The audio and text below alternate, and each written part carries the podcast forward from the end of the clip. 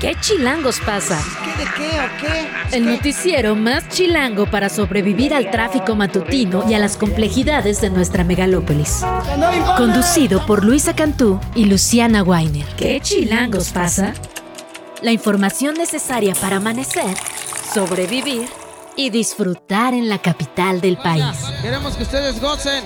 Música para bailar, señor. Aquí comenzamos.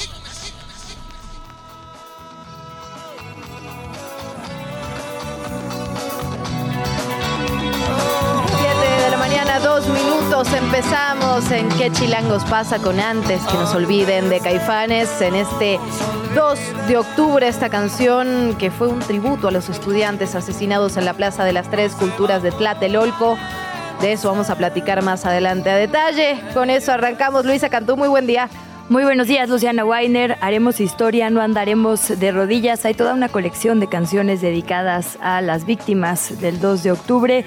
Nada pasó de Panteón Rococó, 2 de octubre de Maldita Vecindad, el corrido del 2 de octubre de Oscar Chávez, no se olvida de Fernando Delgadillo. Es una herida en camino a ser cicatriz y es que estas comisiones eh, para esclarecer lo que pasó durante los años mal llamados de Guerra Sucia cumplen con su trabajo. Hoy vamos a estar hablando muchísimo de eso. En efecto, de hecho, con uno de las personas que es parte de esta comisión, el historiador Camilo Vicente Ovalle. De eso vamos a platicar y de mucho más. También hubo mucho movimiento en el terreno político, varios actos este fin de semana por la jefatura de gobierno, también en el campo nacional. Y estas tragedias, estas tragedias que ocurrieron ayer, primero con los migrantes, después con este techo de la catedral de la iglesia en Tamaulipas que colapsó, imágenes realmente brutales.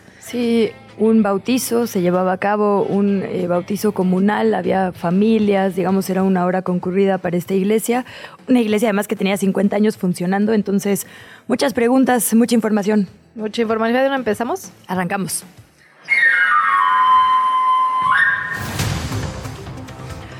Ya se lo decíamos, el techo de una iglesia de la Santa Cruz en Ciudad Madero, Tamaulipas, colapsó durante la tarde de este domingo, ayer primero de octubre. Sucedió mientras se llevaba a cabo una misa de bautizos colectivos, así lo confirmó la vocería de seguridad de ese estado. Hasta el momento se desconoce el número total de personas lesionadas. La última aproximación que se dio a conocer a los medios de comunicación fue de 60 personas. Hay 23 que ameritaron hospitalización, dos muy graves. El gobernador de esa entidad, Américo Villarreal, confirmó la desafortunada muerte ya de 10 personas, tres de estas menores de edad.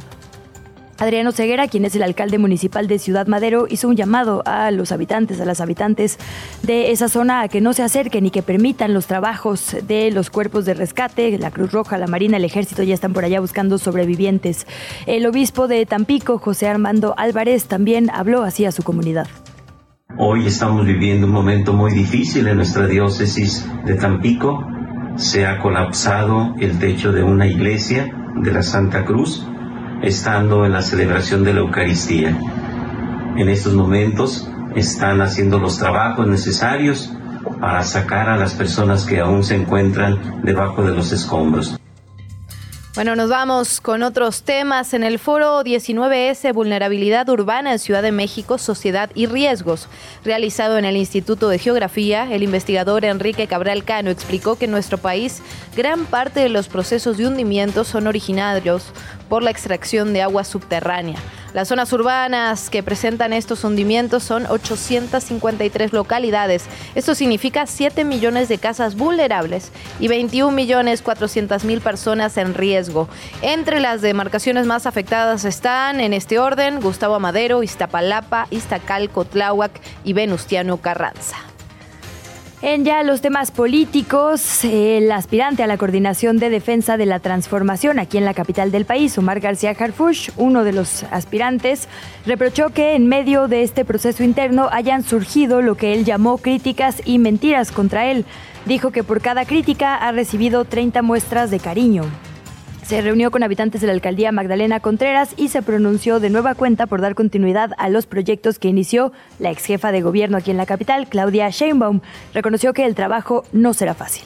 En la contracara, Clara Brugada, también aspirante a la candidatura de Morena a la jefatura de gobierno de la Ciudad de México, se deslindó de la eliminación de bardas a favor del también contendiente Omar García Harfush. Recordemos estos videos que se viralizaron en redes sociales donde se ve clarito como un grupo de personas pintan de blanco una barda que tenía la leyenda del bueno es Harfush y después escriben un mensaje de apoyo a Brugada.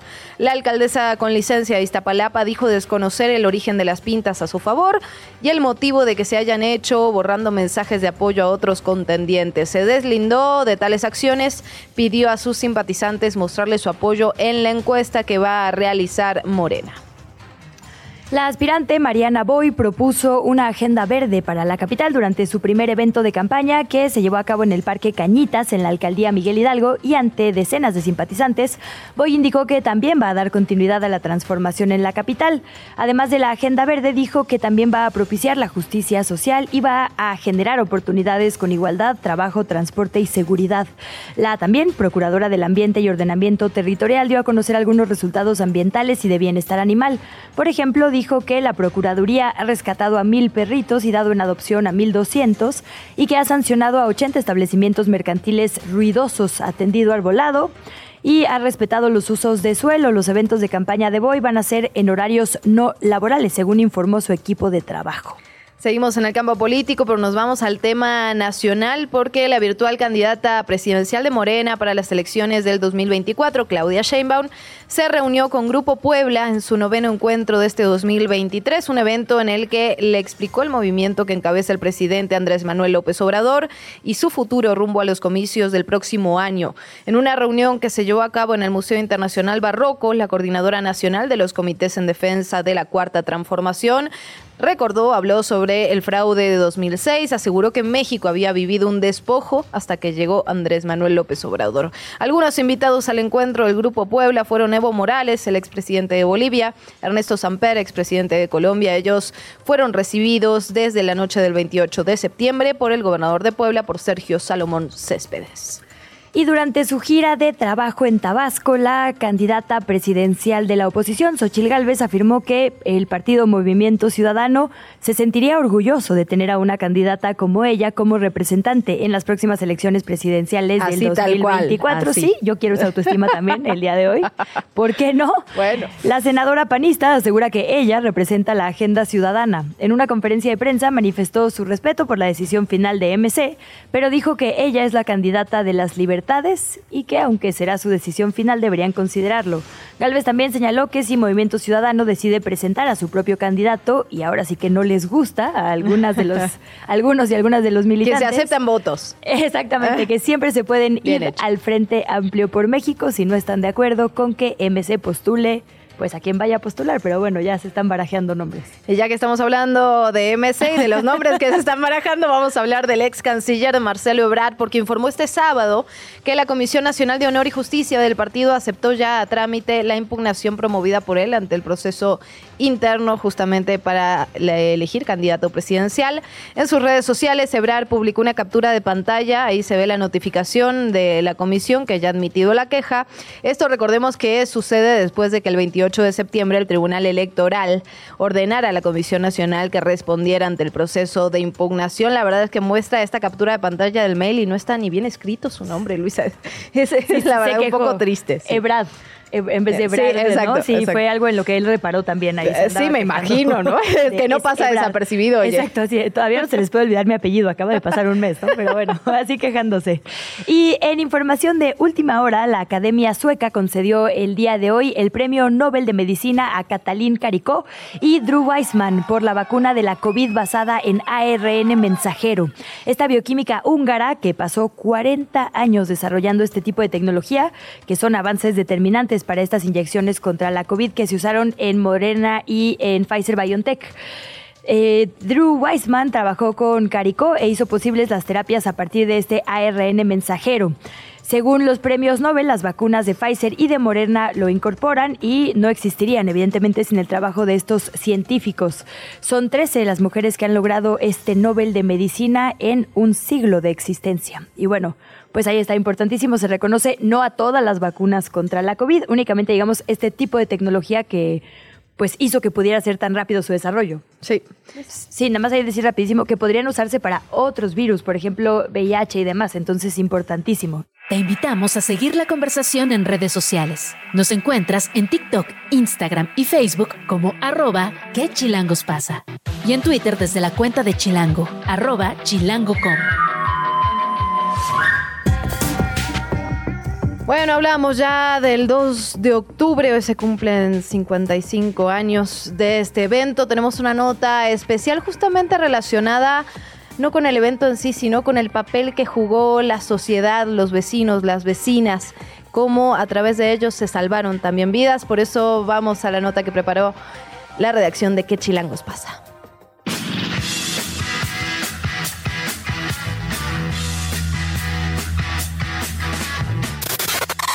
porque dispararon fueron los disparos hechos desde la azotea del edificio Chihuahua.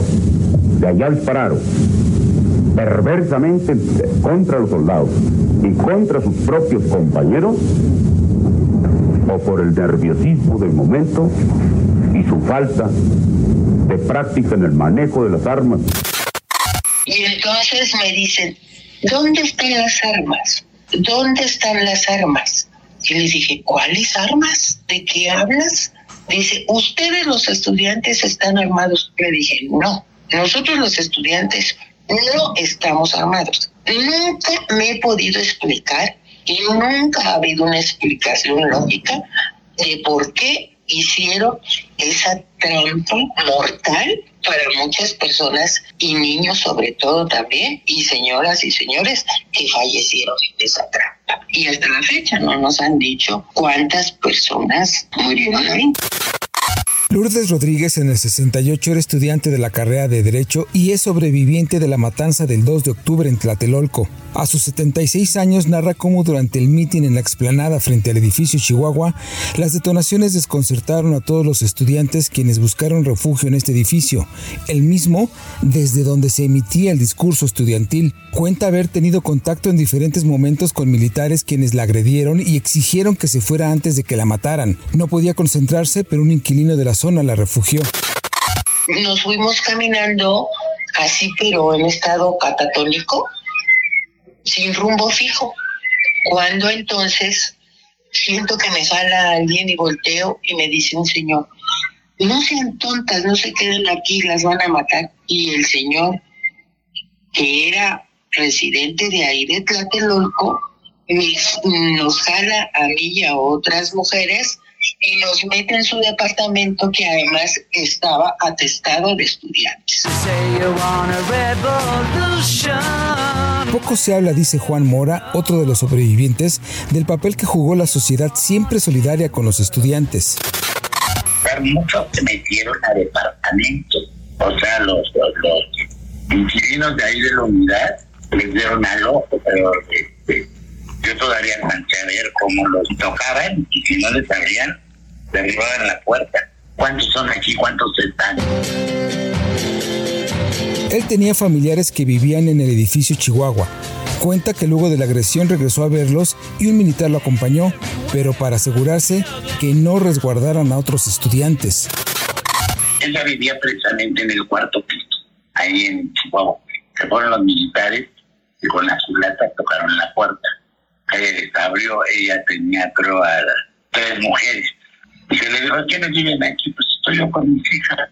Ya que se le dedican sus hijas, no, pues trabajan. No, a ver, y usted, no, pues mi esposo se va a trabajar, no tarda. Y en eso llegó mi tío y le dijo, oye, es que hoy me vine para acá, ¿qué pasó? No, señor, nada, nada, ciérrele y no reciban a nadie. Eso es algo que yo nunca olvidaré de todo el movimiento estudiantil. El hecho de que una persona arriesgara su vida, la vida de su familia, la vida más valiosa, la de sus hijos, por protegernos, eso no se paga con él, ¿no? Y gracias a eso, muchos nos salvamos. Porque vieron que los estaban masacrando, entonces les tocaba, hácense y escóndanse. Sí, pero los militares entraban a revisar a ver quiénes están, quiénes viven aquí. El mismo pueblo apoyó a los estudiantes. El señor parece que tenía niños pequeños, menores de edad, y estaba su esposa, él y los niñitos, y lo que hizo el señor ante eso, ¿qué sucedió? Pues bajar los colchones y los niñitos estaban abajo de los colchones, pero todos los demás estábamos así, eh, repletos en su casa, todos como sardinas y el señor pálido y pálido. Si tú me quieres, dame una sonrisa. Si no me quieres, no me hagas caso. Los señores Lourdes y Juan, hoy con más de 75 años, recuerdan el apoyo de la sociedad. No solo ese día con los inquilinos del Chihuahua u otros edificios de Tlatelolco, sino en todo el movimiento. Esto dicen a pesar de los esfuerzos del gobierno para criminalizarlos. Todas las veces que hubo mítines o acciones políticas en la unidad habitacional de Tlatelolco, el pueblo y la comunidad de Tlatelolco siempre, siempre nos protegieron. Incluso cuando nosotros íbamos a entregar volantes, cuando nosotros subíamos a los camiones, la gente nos recibía los volantes con mucho gusto. A 55 años de la masacre aseguran que esperan que hoy la sociedad siga tomando conciencia de que represiones como la de ese día no pueden volver a ocurrir. Piden a la Comisión de la Verdad para el periodo denominado de la Guerra Sucia esclarecer los hechos y sobre todo que se haga público y condene a quien dio la orden de matar a los estudiantes, aunque los perpetradores dicen ya estén muertos.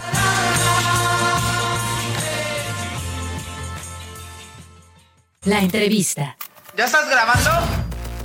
Bueno, hablando de la Comisión para el Acceso a la Verdad, el esclarecimiento histórico y el impulso a la justicia por estas violaciones graves que se cometieron durante el periodo que históricamente conocemos, que mal llamamos Guerra Sucia, agradecemos muchísimo la presencia en este espacio de un autor de dos libros especializados en desaparición forzada y violencia política en nuestro país, un historiador y voz fundamental para hablar del 2 de octubre, que es Camilo Vicente Ovalle. Iba a decir un montón de sucesos más, Camilo, pero bueno, no quiero alargar muchísimo la introducción. Bienvenido bienvenido. Muchas gracias, buenos días Luis. Buenos días eh, Camilo, te saluda también Luciana Weiner junto a mí. Ah, buenos días.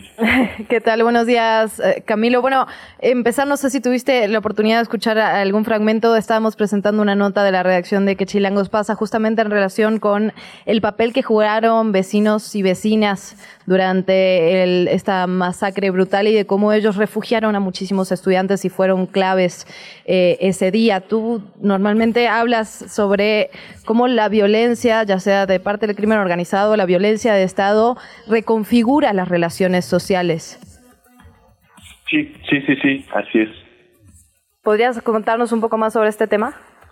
Sí, mira, em, eh, las eh, violencias o el despliegue, el despliegue de las violencias no solo tiene por objetivo, por ejemplo, en este caso, las violencias represivas de Estado, no solo tienen por objetivo limitar, eh, eh, desarticular o incluso aniquilar expresiones de disidencia que se consideren riesgosas para eh, la estabilidad nacional o lo que se defina en cada momento como estabilidad nacional, sino que además también tienen o ya sea por objetivo directo o como una consecuencia secundaria redefinir eh, digamos las eh, relaciones sociales y las configuraciones políticas por ponerte eh, por ponerles un, un, ejemplo es decir em, eh, en el caso de las desapariciones forzadas no solamente se persigue la eliminación de un conjunto definido de disidentes o de disidencias políticas, sino además también eh, claramente advertir al conjunto social más amplio que, pues, si uno se involucra en eh, esas mismas disidencias o en disidencias similares, pues puede ser sujeto eh, de este tipo de represión. Entonces, digamos, ahí hay ya una un ejercicio eh, eh, de la violencia, en este caso la violencia de Estado, que reconfigura eh, los, eh, los, eh, las prácticas políticas ¿no? y las relaciones sociales de manera, de manera muy clara.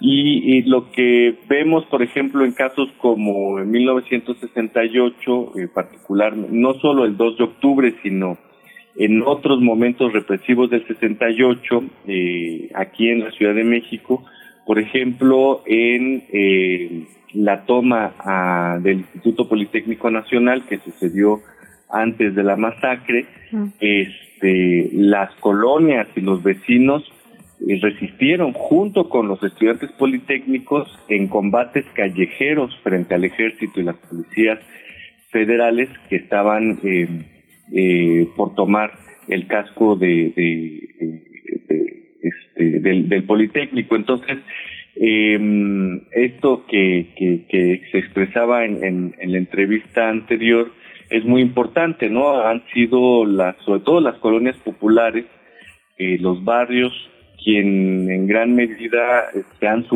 en estos episodios se sumaron del lado de, de los estudiantes eh, y por una razón muy muy simple pero muy importante porque los estudiantes formaban parte también de estos colectivos populares. Es decir no esta idea de el estudiante clase mediero al estilo este César Costa que aparece en las películas de esos pues no refleja al estudiante eh, eh, a la mayoría estudiantil de esos años pues no que son sobre todo los de los de los del Instituto Politécnico Nacional pues estudiantes que vienen de provincia estudiantes que vienen de origen campesinos obreros o de clases medias bajas este pues que se que, se sienten eh, o que forman parte de, de, las clases populares a las que pertenecen también los barrios que rodeaban estas estas instituciones.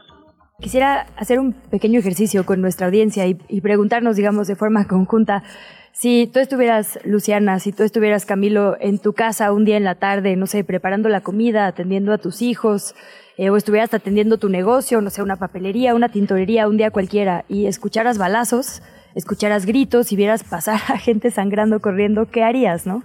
Como que eh, no nos hemos detenido suficiente a pensar, porque además no está en los libros de historia, bueno, de historia sí, perdón, porque ahí están los tuyos, de texto, eh, y los de tantas personas, ¿no? Estas pláticas también de un montón de gente como Alicia de los Ríos y demás, pero digamos que no pasó a la historia oficial o a la historiografía que enseña la CEP el papel de estos héroes anónimos, de las vecinas y vecinos que mencionabas, eh, Camilo, porque efectivamente tanto en el 68, en ese día muy concreto, 2 de octubre, como en el 71, las personas que vivían en los barrios alrededor de estos actos de Estado, fueron quienes salvaron muchísimas vidas y como que no pasaron a la historia, ¿no? Yo no me puedo imaginar estar en ese papel. Sí, es, es, es complicado y además se, se complica más aún ahora con eh, eh, que, vivimos eh, también en, un proceso, en procesos de violencias eh, eh, distintas efectivamente a las que se vivieron en, en, la década de los 60 em, y que vimos en, en, procesos de violencia que lo que han hecho también es desarticular eh, de manera muy importante eh, las solidaridades eh, eh sociales, ¿no? Eh, ahora escuchas balazos, lo primero que haces es atrancar la puerta, ¿no? No, no asomarte para ver quién necesita ayuda. Sí, es verdad. Y eh, bueno, ahí nada más, perdón, insistir un poquito en, en, esto, ¿no? De los barrios que nos decías, ¿de qué colonias estamos hablando? Porque, eh, digo, sabemos historias, justo escuchábamos algunas de estos edificios de Tlatelolco, pero había también, digamos, negocios, establecimientos. ¿Por qué tampoco tenemos tantos testimonios? Digo, tú como alguien que se ha esforzado en recuperar estos momentos de contrainsurgencia y podríamos ir para militarismo de nuestra historia, no, no quisieron hablar, todavía tuvieron miedo, ¿por qué no conocemos tanto, digamos, de estas personas vecinas? Eh, eh, yo creo que son, son dos factores. Uno, eh, porque no les hemos preguntado de manera sistemática, ¿no? Es decir, em, eh, quienes nos dedicamos pues al, al, ámbito de la historia política y la historia social, nos hemos eh, ocupado más en la reconstrucción y recuperación de las memorias de las luchas sociales eh, y de las organizaciones que participaron en esas luchas sociales eh, en la década de los 60 y bueno en este caso en el 68 y eh, nos hemos ocupado menos de indagar en, eh, en, en, en, de manera mucho más amplia y profunda en indagar sobre cómo se vivió, cómo los barrios aledaños tanto a Ciudad Universitaria como al Instituto Politécnico Nacional o en este caso eh, Tlatelolco, no solamente la unidad Nonualco Tlatelolco, sino los barrios eh, aledaños a la unidad, este, cómo vivieron en el, el, movimiento. Sin embargo, sí, sí se han hecho eh, eh, esfuerzos, eh, incluso de manera muy inmediata desde la prensa misma o desde, desde el periodismo que, digamos, de alguna manera siempre son los que escriben el primer borrador de la historia, las y los periodistas, este, se hicieron, se recuperaron pues testimonios, por eso es que hemos sabido de la participación popular en la eh, defensa del Instituto Politécnico Nacional frente a la toma militar este eh, en, anterior a la masacre del 60 del 2 de octubre este pero bueno sí es es algo que, que todavía hace falta hace falta conocer. También está el caso de la masacre del 10 de junio de 1971 en que los barrios otra vez aledaños al Instituto Politécnico Nacional y a la normal superior eh, tuvieron un papel eh, fundamental, Santa María de la Ribera, San, este, la, la colonia eh, este, San Rafael, Atlampa y estas colonias que están alrededor de la normal y, y del casco de Santo Tomás. Camilo, como todo hecho histórico, obviamente ni la movilización ni la masacre empezaron ese 2 de octubre. Había muchas cosas pasando en el país y en los movimientos obreros, sociales, rurales y también estudiantiles. Y justamente esto también, esta masacre de alguna manera configuró para lo que venía. ¿Qué consecuencias tuvo eh, la movilización del 2 de octubre y cómo cambió esta masacre la organización estudiantil de ese momento? Eh, yo creo que pasaron dos cosas muy, muy importantes y que, que mm, a veces eh, no señalamos con suficiente mm, fuerza. Uno, que a pesar de la masacre, que sin duda fue un golpe casi terminal para el movimiento, para el movimiento estudiantil y para el movimiento social en general, es decir, fue un shock eh, eh muy efectivo, eh, sin embargo, no, no se pudo, no, no, eh, la masacre no terminó con la organización y con el movimiento tanto estudiantil como popular. Durante todo 1969, o sea, este, incluso los meses posteriores, noviembre y diciembre del 68, el movimiento estudiantil se reorganizó efectivamente, o sea, el Consejo Nacional de Huelga no se disolvió de, al día al el 3 de octubre del 68. El Consejo Nacional de Huelga mm. eh, continuó trabajando y se disolvió hasta eh, 1969, en enero febrero del 69, pero en su lugar quedó otra organización, ¿no? Eh, eh, se configuró otra organización que fueron eh, las la Comisión Coordinadora de los Comités de Lucha eh, que durante todo el 69 y el 70 estuvieron eh, reorganizando a eh, los colectivos estudiantiles en, las en la Universidad Nacional y en el Instituto Politécnico Nacional principalmente.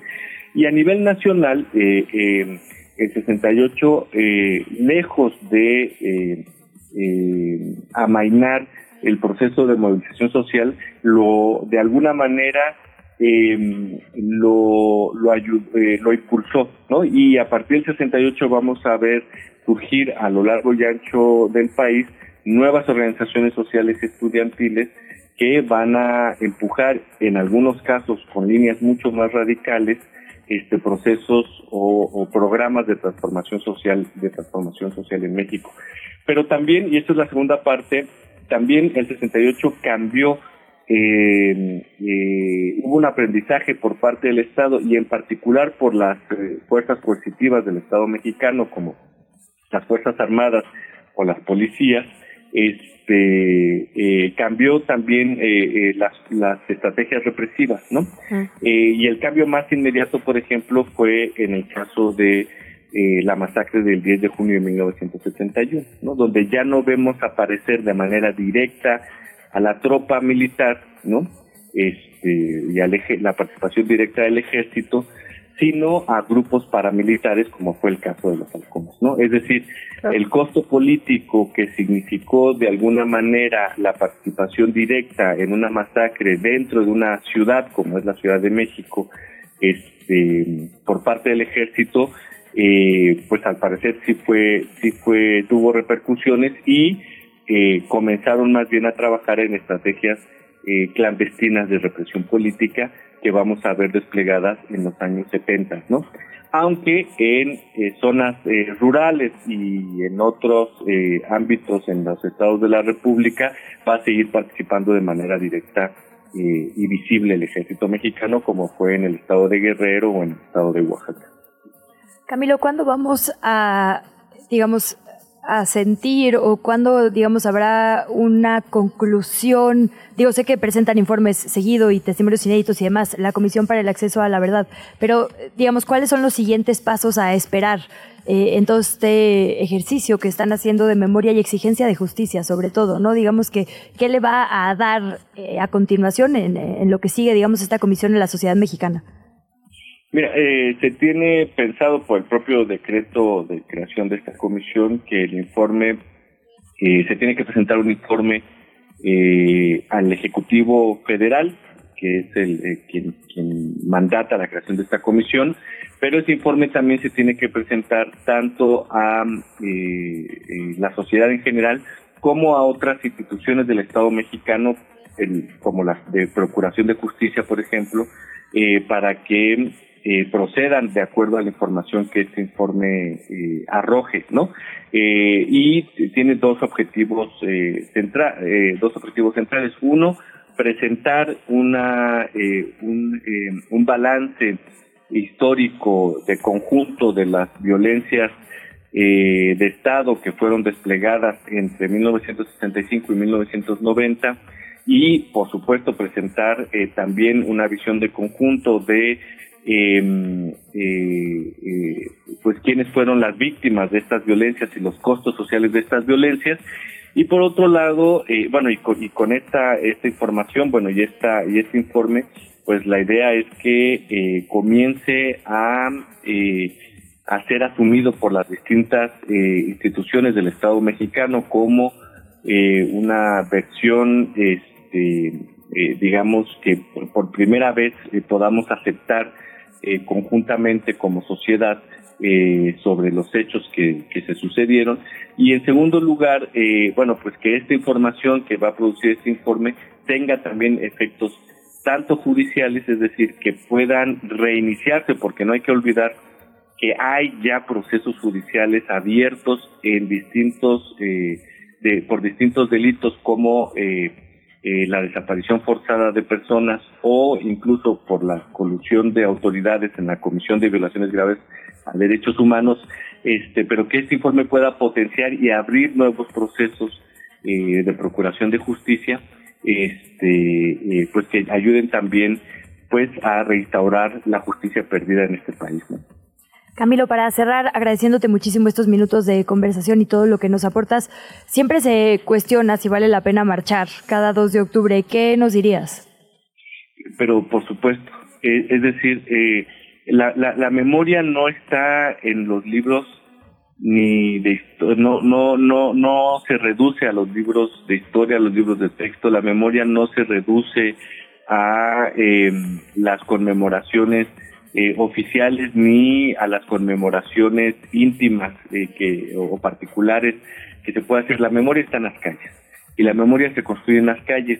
Y si eh, em, las y los estudiantes, las y las organizaciones populares no hubieran salido a marchar desde 1969, desde y casi inmediatamente a la masacre, señalando el crimen de Estado cometido, eh, no estaríamos aquí discutiendo esto, ¿no? Yo creo que el hecho que eh, eh, siga en la memoria pública el 68 y sigamos recuperando eh, este tipo eh, de, no, no solo de, de, crímenes, sino también recordar, como ustedes lo, lo han hecho aquí, recordar los procesos sociales de disputa, las las eh, las victorias populares también, ¿no? Este y eso se hace en las calles y particularmente en la Ciudad de México eso se ha hecho en sus calles, ¿no? Este se ha hecho en en sus muros eh, con las pintas y yo creo que efectivamente vale muchísimo la pena es es es eh, para cerrar es un deber eh, moral y ético que tenemos como ciudadanas y ciudadanos que habitamos esta ciudad salir a recordar a las calles estos hechos. Con eso nos quedamos, Camilo, seguir tomando los espacios públicos que son de todas y de todos. Te agradecemos muchísimo, de verdad, estos minutos que hayas platicado con nosotras esta mañana. Esperamos que se repita pronto. Gracias. No, muchísimas gracias a usted. ¿Qué chilangos pasa? En los medios y en las redes sociales. Vamos a revisar lo que está ocurriendo en medios de comunicación y también en redes sociales. Y empezamos hablando de lo que publica, bueno, de lo que retoma Wendy Selene, la periodista Wendy Selene, en su cuenta de Twitter sobre una nota que publica Reforma este domingo. Mandan a hijo de fiscal a controlar datos de desaparecidos. Rosondo Gómez Silván será el titular del Centro Nacional de Identificación Humana. Llega de Tabasco y es hijo justamente del fiscal especial en el caso Ayotzinapa. Esto lo publica el periódico Reforma. Dice en medio de la polémica sobre las cifras de desaparecidos en el país, el gobierno federal nombrará a Rosendo Gómez Silván como titular del Centro Nacional de Identificación Humana, un organismo que va a controlar, que va a hacer nuevamente este censo de los datos sobre las personas desaparecidas en el país. Gómez Silván es tabasqueño e hijo del fiscal que investiga la desaparición de los 43 normalistas de Ayotzinapa. Fiscal, por cierto, que lo dijo en este espacio, lo dijo en estos micrófonos el abogado eh, Vidulfo Rosales, un fiscal que lo cierto no ha hecho nada, no se lo ha visto, no ha dado declaraciones, no ha dado avances. Por lo tanto, esta, esta nota que se publica da para seguirle la pista, la retoma Wendy Selene, está dando la vuelta en las redes sociales. Sí, hay un montón ya de reacciones a esta designación y no hay información oficial, entonces bueno, estamos esperando eso por supuesto. En otra nota eh, que se nos fue el viernes, ya tiene unos días, pero pienso que vale la pena recuperarla por dos cosas, por el fondo y por la forma. Eh, publica y recupera Derecho Ibero Puebla que esa universidad y la clínica Minerva consiguieron un precedente judicial para proteger a las niñas, niños y adolescentes y salvaguardarles sus derechos, los que tienen a pesar de que sus primeros cuidadores, digamos, padres o madres estén desaparecidos.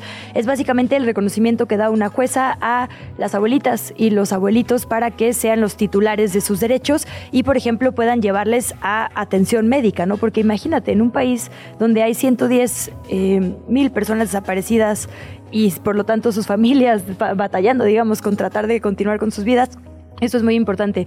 Y es más importante porque la jueza Blanca Alicia hace una sentencia en formato de lectura fácil, mm. digamos, para niñas, que de verdad es una cosa divina. Lo voy a leer rapidísimo. Eh, Dice, hola, nombre obviamente protegido por ser una menor. ¿Me recuerdas? Soy la jueza que revisa lo que tu abuelita me contó en su escrito. Sé que tu mamita aún no aparece y que tu abuelita ha tratado de que puedas ir al médico cuando te sientas mal. Es mi trabajo asegurarme de que tú estés bien. Por eso ya le dije al gobierno que tu abuelita tiene razón. Por eso deben atenderte en el doctor y darte medicina si te enfermas. No te preocupes, ellos deben hacerme caso. Pero si no, dime y yo haré que te reciban. Hasta se me quiebra la voz. Qué, qué barbaridad de tema. Nos vamos con otras cosas que se publican en Milenio, particularmente Ricardo Rafael publica la columna ayer Álvarez Bulla, no mentir. Esto tiene un antecedente, viene de una, digamos, discusión. Ricardo Rafael publica una columna el viernes pasado, si no mal recuerdo, sobre la disminución de becas que ha entregado el CONACIT, una disminución del 95%. Ahora bien, la directora de CONACIT, María Elena Álvarez Bulla, responde a esto diciendo que es una mentira, hasta le coloca unas letras de falso, sin embargo, hace todo un hilo en el que no se desmiente la información, resalta algunos datos de cuántas becas se dan, que son las mayores en América Latina, pero no desmiente la información que se publica. Por lo tanto, Ricardo Rafael responde y dice lo que decía Álvarez Bulla, no se ha eliminado beca alguna nacional o extranjera. Y dice Ricardo, no es que yo tenga otros datos, son los suyos. Las cifras del artículo referido no me las inventé, provienen de la institución que ella misma dirige. Y, también aclaran tan sencillo que son los tres mandamientos del López Obradorismo y tan difícil que es cumplirlos para algunos funcionarios. No mentir es el primero. Y sin embargo, para personas como la directora del CONACID, María Elena Álvarez Bulla, la vara quedó muy alta. CONACID eliminó el 95% de las becas de posgrado en el extranjero. Ella dijo que no se había eliminado ninguna. Sin embargo, las cifras de la propia institución que ella dirige dicen que en el 2015, por ejemplo, el antiguo CONACID entregó 1.112 becas en el extranjero para doctorado y en 2023 va a ofrecer 49. Hay todo un despliegue, por supuesto, en esta columna que publica en Milenio, pero también es un tema del que se está platicando en redes sociales. Y por cierto, habrá que entrarle también al tema del CONACID, de las becas, de la ciencia. Eh, pronto en este espacio, creo que sí lo haremos. Otra nota que estuvo circulando el fin de semana un montón fue esta agresión que sufrió la periodista Estrella Pedrosa. Eh, irradia Noticias Morelos dice lo siguiente, la compañera periodista Estrella Pedrosa narra los hechos, postean un video en los que fue agredida por elementos de la policía de Morelos, fue detenida, bajada por la fuerza de su vehículo, golpeada y amedrentada con ser denunciada por intento de asesinato a un elemento policíaco. Su delito, entre comillas, fue tomar fotografías a las instalaciones de la Fiscalía Anticorrupción de Morelos que se mantiene custodiada por elementos federales. Es decir, eh, la agredieron por hacer su trabajo, una vez más, a una colega eh, pues que se ha caracterizado justo por esta independencia. Hay un montón de reacciones de casi todos los medios, de artículo 19 y demás. Y pues mandarle un abrazo desde aquí a Estrella y decirle que le acompañamos en este proceso de denuncia. Y en una última nota tenemos también una reconstrucción que eh, hace el país con otras entrevistas que ha hecho, digamos, a los hoy ganadores premios del Nobel, esto que le decíamos hace unos instantes, eh, el Nobel que se da a dos personas por sus investigaciones en la vacuna de ARN mensajero. Y justo relata que las primeras investigaciones de la húngara Caricó fueron rechazadas hasta el grado de perder su puesto en la universidad y el estadounidense Weissman sufrió también algunos problemas similares.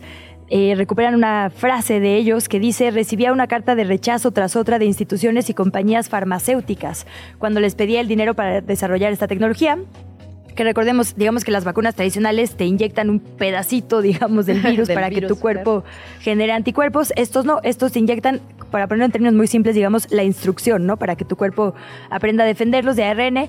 Y bueno, por supuesto, esto fue fundamental en la pandemia contra la COVID-19, pero lo será, insisto, para el desarrollo de otras vacunas con mucho mayor celeridad. Y eh, tuvo un camino largo, largo, largo a ser reconocido. Y justo esto es bien importante, Luisa, porque mucho de cuando empezaron las vacunas, no sé si recordarás que algunos sectores de la población, digamos, tenían mucha incertidumbre respecto de, bueno, ¿cómo hicieron para hacerlo tan rápido? Por eso me da duda las vacunas. Esto estos procesos tenían muchísimo tiempo de estar siendo investigados. La vacuna finalmente fue el producto final, pero atrás de cada una de esas cosas hay años y años de investigación que por supuesto no empezaron con la pandemia por COVID-19, habían empezado muchísimo tiempo antes y se aplicó esa tecnología, esa investigación, todo ese conocimiento a un caso particular. Sí, hubo ahí un, de hecho justo por esta tecnología un montón de fake news, eh, de infodemia, desde que te inyectaban el chip para que nos controlara Bill Gates, ¿te acuerdas? Digo que, o sea, nos da risa, pero de verdad sí había gente con miedo, pues, a que le inyectaran el chip. Hay todavía o que te podía cambiar el, digamos, la composición eh, anatómica por, porque se hablaba de ADN, entonces, claro, da mucho de miedo. Pero bueno, digamos que esto es un espaldarazo a esa tecnología, porque también hay que decirlo, normalmente los eh, premios Nobel no son inmediatos a una investigación inmediata, ¿no? Como que más bien premian investigaciones que ya tienen unos años en curso justo para probar que no se les vaya a caer. Entonces esto es un espaldarazo en un momento clave de confianza en vacunas. Avisos de ocasión. Vienen algunos cambios en el esquema educativo para las primarias y secundarias, así lo anunció la SEP, la Secretaría de Educación Pública. Serán de cara a este ciclo escolar 2023-2024, así lo dio a conocer el titular de la Autoridad Educativa Federal designado para la Ciudad de México, Luis Humberto Fernández Fuentes. Anunció el marco para, así se llama, la convivencia escolar y esto pretende generar un mejor ambiente tanto entre el estudiantado como el personal docente. Van algunos cambios que significarán ahora con estos anuncios de la SEP. Va a haber un énfasis en la cultura de la paz, se va a buscar el desarrollo de habilidades socioemocionales y una educación inclusiva. También va a haber un cambio de concepto, ya no se va a hablar de consecuencias disciplinarias, pues de castigos, sino de acciones formativas. Y es que ahí, pues sí, desde cómo nombramos las cosas las entendemos distinto. Va a haber diferentes estrategias de comunicación para promover también el civismo digital. En una época de redes sociales y de mucha convivencia ahí, bueno, hemos hablado ya en este espacio del tremendo daño que hace, por ejemplo, el ciberbullying, pues ya se va a hablar también no solo de civismo, sino de civismo digital. Va a haber acciones formativas frente a las conductas de mayor riesgo que se consideren actuales para adolescentes, ¿de qué hablamos? Por ejemplo, pues de consumo de sustancias psicoactivas o participación en retos virales que puedan ser perjudiciales para su bienestar o para su salud. También se va a buscar el fomento del diálogo y la mediación para la resolución de conflictos. Bueno, por otra parte, en el Metrobús hay servicios provisionales por las festividades del pueblo de San Juan de Aragón. Las estaciones sin servicio son Casas Alemán, pueblo de San Juan de Aragón, Loreto Favela, 482, Poniente y 416. Ya, güey. Bueno, no podemos empezar la semana sin quejarnos de lo que pasa en nuestras colonias. Por favor, me urge. escríbanos en nuestras redes sociales su ya, güey. Y los que tenemos hasta ahora son vecinos de Coyoacán. Llevan más de tres semanas, tres semanas, Alcaldía Coyoacán, reportando una importante fuga de agua frente al número 215 de la avenida Aztecas. Esto está ubicado después de la calle Montserrat en Los Reyes, Coyoacán.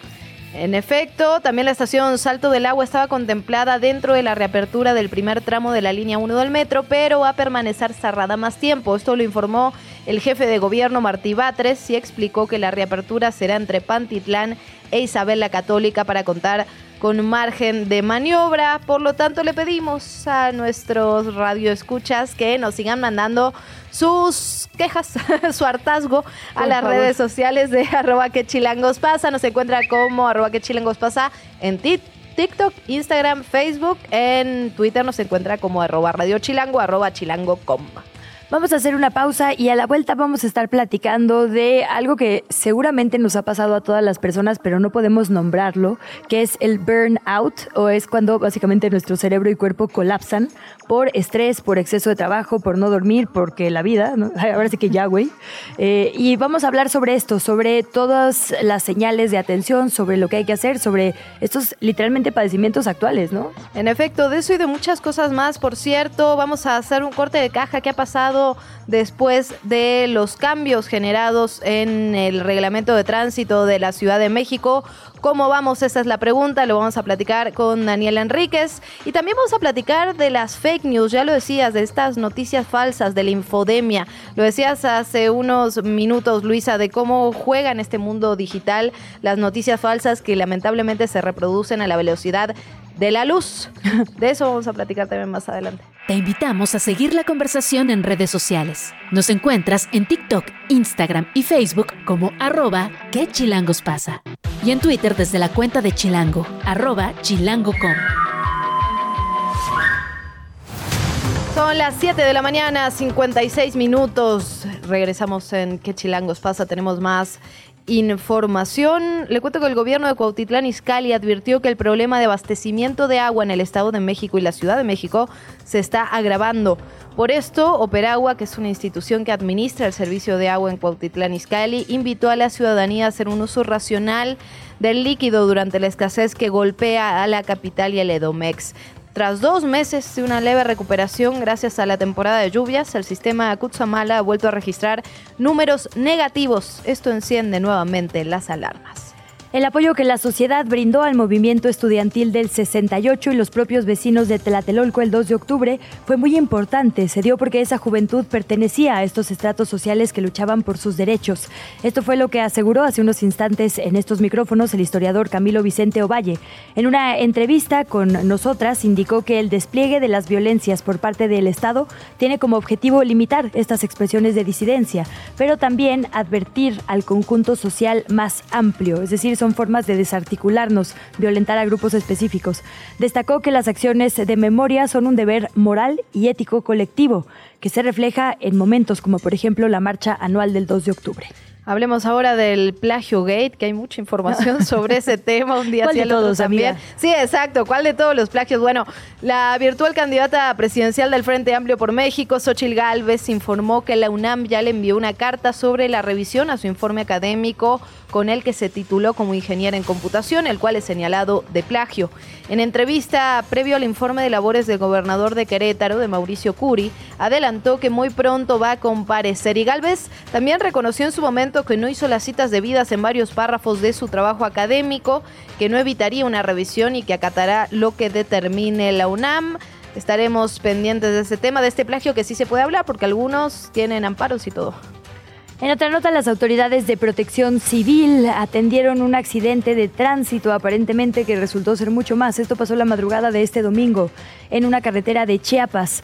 Hay 27 personas involucradas. El Instituto Nacional de Migración ya confirmó a 10 víctimas mortales. Por ahí algunos medios de comunicación hablan de, eh, digamos, la mayoría de las víctimas mujeres. Hay 17 con personas, 17 personas con lesiones graves, todas cubanas. Ya fueron algunas llevadas a un hospital y están recibiendo atención médica.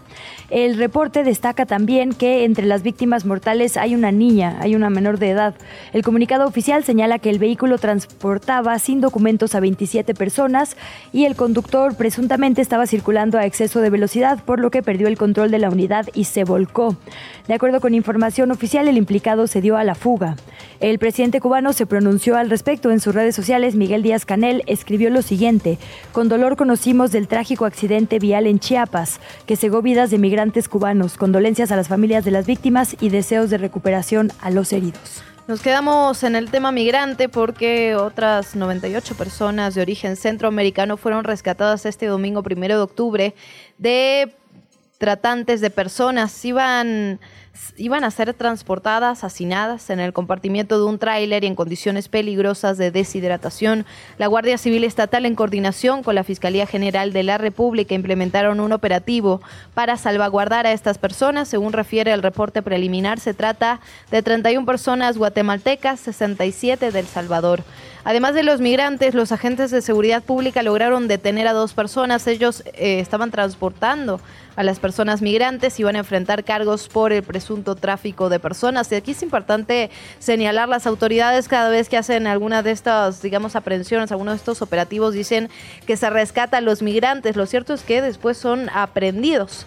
Finalmente, las personas migrantes se ven en esta disyuntiva brutal que tiene que ver con viajar en condiciones de riesgo brutal, de hacinamiento, de deshidratación, de falta de comida, o ser aprendidos por las autoridades que tampoco los ayudan a llegar a un lugar mejor.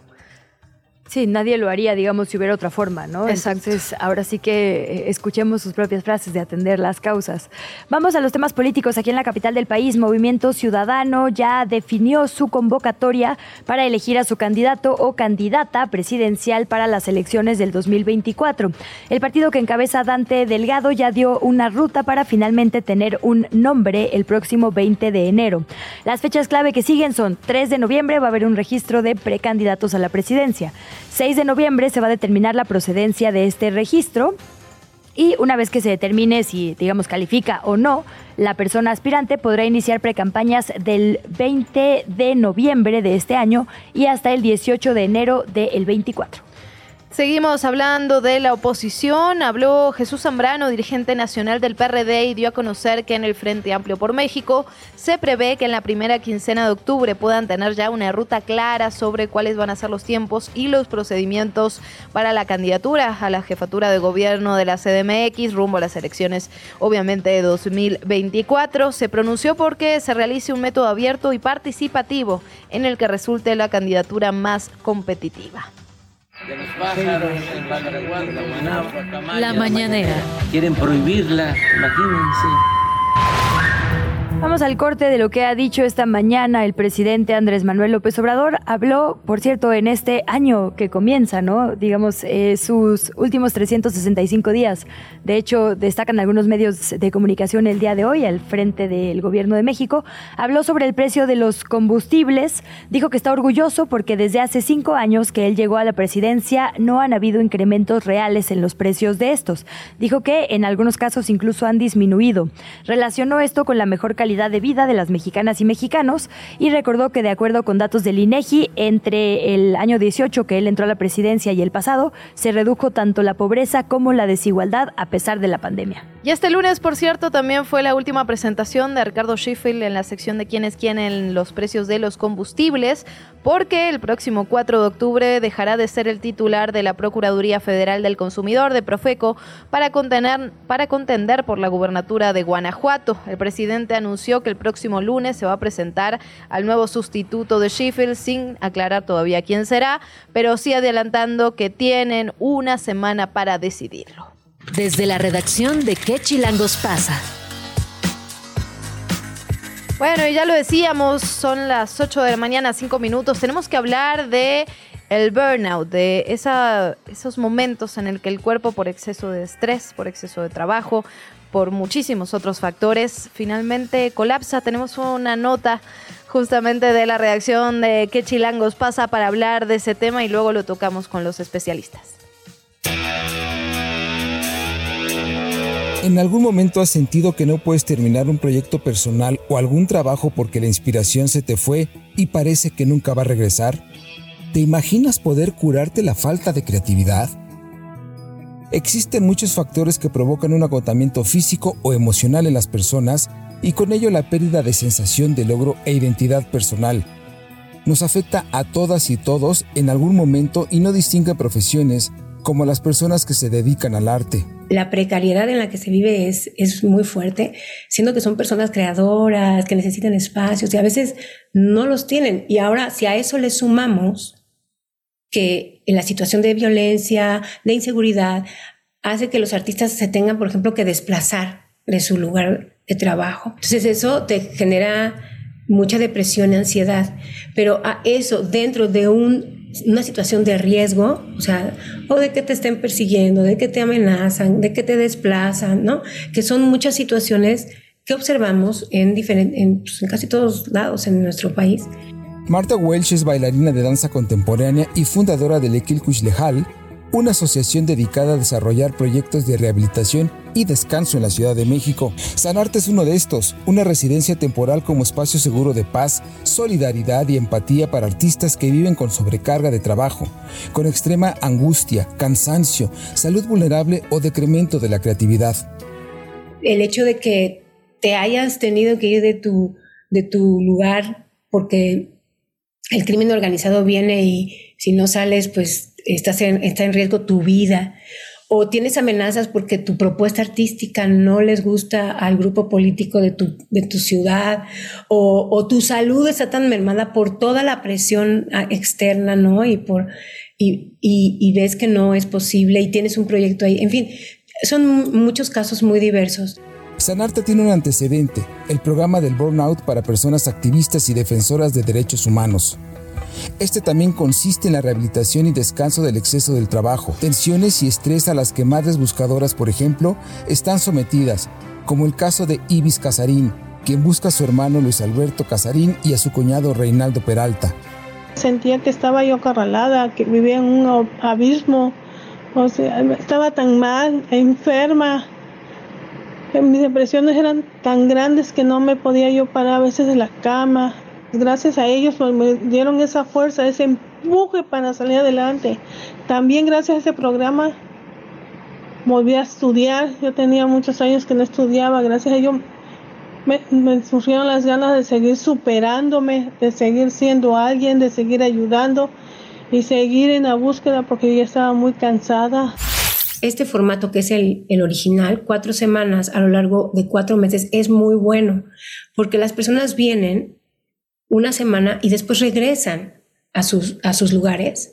Y ahí ellos tienen que poner en práctica, porque es, un, es una modificación de hábitos, es una transformación de hábitos que va, o sea, es dentro de este programa. Ahí fue donde surge la idea de que podríamos eh, poner este, este programa al servicio también del gremio artístico, ¿ves? Y entonces ideamos un, una residencia, ahora sí, porque en donde atendiendo a las necesidades de, los artistas, las artistas, ¿no? Vimos qué es lo que, qué es lo que nos está faltando como artistas. Para la primera generación de artistas en la residencia Sanarte, ya se emitió la convocatoria y comenzarán las actividades en este mes de octubre. Marta asegura que quienes decidan postularse tienen que hacerlo con la disposición de ausentarse cuatro semanas de manera intermitente. Vamos a, a brindarlo para que vengas, sueltes, continúes tu labor creativa, tengas posibilidad de inspiración, pero además de eso te recuperes. Entonces va a haber un acompañamiento psicosocial, eh, la perspectiva somática a través del movimiento, a través de la conciencia corporal, ¿no? Un montón, son muchísimos talleres, muchos acompañamientos artísticos. Sanarte y los proyectos del Equil Lejal cuentan con el apoyo de la Secretaría de Cultura, por lo que se trata de un servicio gratuito para cualquier persona de la Ciudad de México o incluso pueden venir de otros estados de la República. Tres residencias a partir de la primera, que es en octubre. Este, ya vamos, el primero de octubre inicia la primera residencia Sanarte. Y tenemos dos más el próximo año, una en febrero y la otra en junio. Tenemos redes sociales en Instagram y Facebook para que nos busquen y puedan estar atentos, atentas a las, a las convocatorias. Lejal significa en celtal armonía de vida, integración del individuo, la comunidad y la naturaleza desde 2018 han atendido a cerca de 50 personas en seis generaciones, pero Sanarte es el primer proyecto de residencias para personas artistas. El impacto en, en las personas que vienen es muy interesante porque ellas cambian, o sea, se transforman, entonces a su vez es como un efecto mariposa. Si ellas se transforman, enseguida en su familia empiezan a haber también transformaciones y en sus colectivos. Entonces, el, y eso creo que es muy importante mencionarlo, porque pareciera que el resultado es poco, pero no lo es. Eso acompaña, ¿ves? El, el, sentirte acompañado, el sentirte que no estás solo, que no estás sola, es algo eh, que es sumamente importante para cualquier ser humano. La entrevista. De ello, del burnout, no solo para la comunidad artística, sino para la comunidad en general. Vamos a platicar con el académico de la Facultad de Psicología de la UNAM, autor de El trabajo me quema, un cómic sobre el desgaste ocupacional, el doctor Rodrigo Peniche. Bienvenido y muchísimas gracias. Buenos días. Gracias a ustedes, es un lujo poder conversar contigo, Luciana, contigo, Luisa, y con su auditorio, Chilango. Muchísimas gracias, el, lujo es todo nuestro, Rodrigo. Bueno, preguntarte un poco por este cómic primero, ¿no? Que, digamos, pone de forma muy clara y concisa cómo funciona, digamos, no sé cómo decirlo, pero quizás el exceso de trabajo, el estrés relacionado con el trabajo, algo que en tiempos contemporáneos siento que nos afecta un poco a todos, a todas. Definitivamente, pues decidimos lanzar este cómic en la Facultad de Psicología de la UNAM precisamente por la trascendencia del desgaste ocupacional. Eh, yo pertenezco al área de psicología organizacional y empezamos a ver que era esencial que nuestras egresadas no pudieran eh, sentir, vivir lo difícil que es el desgaste ocupacional, pues porque estos psicólogos van a salir a las organizaciones y tienen que plantear estrategias para que la población trabajadora eh, pueda desempeñar sus actividades de la forma más sana posible y al mismo tiempo sugerirle a todas las organizaciones y eh, a todos los empleadores pues eh, la trascendencia de un entorno laboral sano y pues por eso decidimos emplear el lenguaje del cómic en El trabajo me quema. Sí, pues ahora que está muy vigente la conversación justo por esta reducción de las jornadas laborales, el aumento de días de vacaciones, ¿no? Es un tema que afecta absolutamente toda nuestra vida. Eh, preguntarte, doctor, digamos, ¿cuándo es suficiente trabajo? ¿Cómo en tiempos como los que vivimos actualmente, en los que la mayoría de la gente tiene más de un trabajo porque necesitamos más de un ingreso, ¿no? Eh, que hay muchos trabajos también remotos, que tenemos WhatsApp para que nuestros jefes y jefas nos busquen 24/7, es decir, ¿cómo ponemos límites? ¿Cuándo sé que ya es demasiado, demasiada chamba, pues? El, el estrés laboral y por lo tanto el desgaste ocupacional es algo que, que tiene sus asegúnes, es algo complejo porque Es decir, e, es impensable la, vida en nuestras sociedades sin estrés. Nosotros necesitamos que se active hasta cierto punto este mecanismo fisiológico para resolver problemas, para sentir motivación, para estar eh, activas, ¿sí? El asunto se complica porque es una cuestión de equilibrio entre las responsabilidades que yo tengo que afrontar como persona trabajadora o como estudiante y los recursos de los cuales yo puedo echar mano. Eh, en ese sentido, pues no solamente hay que considerar mi carga de trabajo, sino de qué recursos puedo echar mano. ¿Sí? Es decir, qué recursos tecnológicos, de qué personas me puedo apoyar, qué tan bien estoy eh, capacitado. Pero indicadores claros de que eh, esto se me está empezando a convertir en una tormenta tendrían que ver con el cansancio. ¿no? Quizá el indicador más claro del desgaste ocupacional es un cansancio del cual genuinamente no me puedo reponer. Es decir, no nada más es, la, la, flojera que podemos mm. experimentar cualquiera, cualquier lunes, ¿no?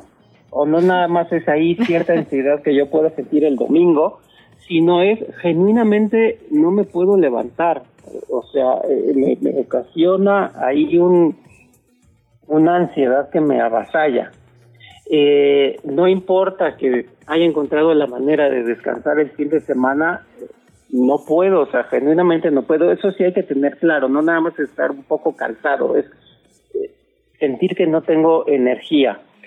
Eh, otro indicador muy claro del desgaste ocupacional es que yo empiezo a tratar mal a la gente que me rodea, a mis eh, personas usuarias, a mis colaboradores, a la gente que yo tengo a mi cargo, así con esta imagen de, eh, pues habla con la mano, ¿no? Porque ahorita no puedo. O eh, quizá esta sensación de, hijo, pues es que falta un minuto para la hora de mi descanso, entonces no me importa que usted se esté desangrando, adiós, ¿no? Chao. Cuando yo empiezo a sentir esa insensibilidad, cuando me la empiezan a decir, oye Rodrigo, pues es que quizás si estás eh, tratando ahí muy, muy duro a tus pacientes, ¿no? Eh, quizá yo tendría que empezar a, prestar orejas a esos indicadores. Y eh, otro indicador clarísimo es esta sensación de no la hago para nada. ¿no? Así como el maestro Juan Gabriel cantaba, yo no nací para amar. Cuando yo, cuando yo me empiezo a decir, es que, y no, pues para qué sigo acá en Chilango, porque la verdad es que yo soy una pésima comunicadora. ¿no? Oye, hijo, pues es que a lo mejor erré la profesión, como psicólogo soy un fracaso. Cuando yo empiezo a sentir que no sirvo para aquello que me he formado o para aquella profesión o, actividad laboral a la que me he dedicado, quizás sean unos de los, eh, como se dice ahora, una de las banderas rojas más claras. Muy bien, sí. Red flags le dicen ahí en las redes, sí. Exacto. Rodrigo, me quedo pensando en esto que dices y también preguntarte, la pandemia, digamos, no a nosotras las comunicadoras, pero sí a muchas personas le ha cambiado la forma en la que se relacionan con su ambiente laboral, ¿no? Por un lado, eh, muchas de ellas han dejado de ir a la oficina algunos días, creo que esto para muchos significó pues un aumento de la calidad de vida, ¿no? Pensando también en las calles, en el tráfico de nuestra querida Chilangolandia, pero por otro lado también es cierto que el home office, el trabajo remoto, ha hecho que se aumenten en muchas ocasiones las horas de trabajo. ¿Cómo crees que esta, digamos que la pandemia y todo lo que vino a partir de, eh, la pandemia por COVID-19 vino a, a cambiar las relaciones laborales y cómo nos relacionamos con nuestro ambiente de trabajo? Indudablemente esta pandemia por eh, COVID-19 pues vino a, catalizar muchos fenómenos que ya se venían dando, es decir, eh, la gente ya existía la figura de puedo desempeñar algunos días o, una parte de mis actividades laborales desde desde casa, desde la alberca, desde el camión, eh, pero indudablemente la pandemia los vino a acelerar eh, en nuestros países latinoamericanos, además de, sin tener muchas veces la infraestructura ni la tecnológica ni la administrativa, muchas veces ni en nuestras casas, ¿no? Hay, hay otros lugares en el mundo donde la gente puede tener su estudio muy amplio, muy iluminado, muy guapo, pero la mayor parte de los domicilios en Latinoamérica no. eh, entonces, esto nos obligó a aventarnos así un, clavado como el borras, que, que, no es la panacea necesariamente trabajar desde casa, ¿no? Eh, lo que compartí con el auditorio al principio es, es una cuestión de equilibrio. Puede ser muy funcional, eh, en muchos sentidos es una bendición quien pueda desempeñar parte de sus actividades desde casa, porque me ahorro el tránsito, las incomodidades y la inseguridad del transporte público, eh, porque puedo gozar de, de cierta comodidad.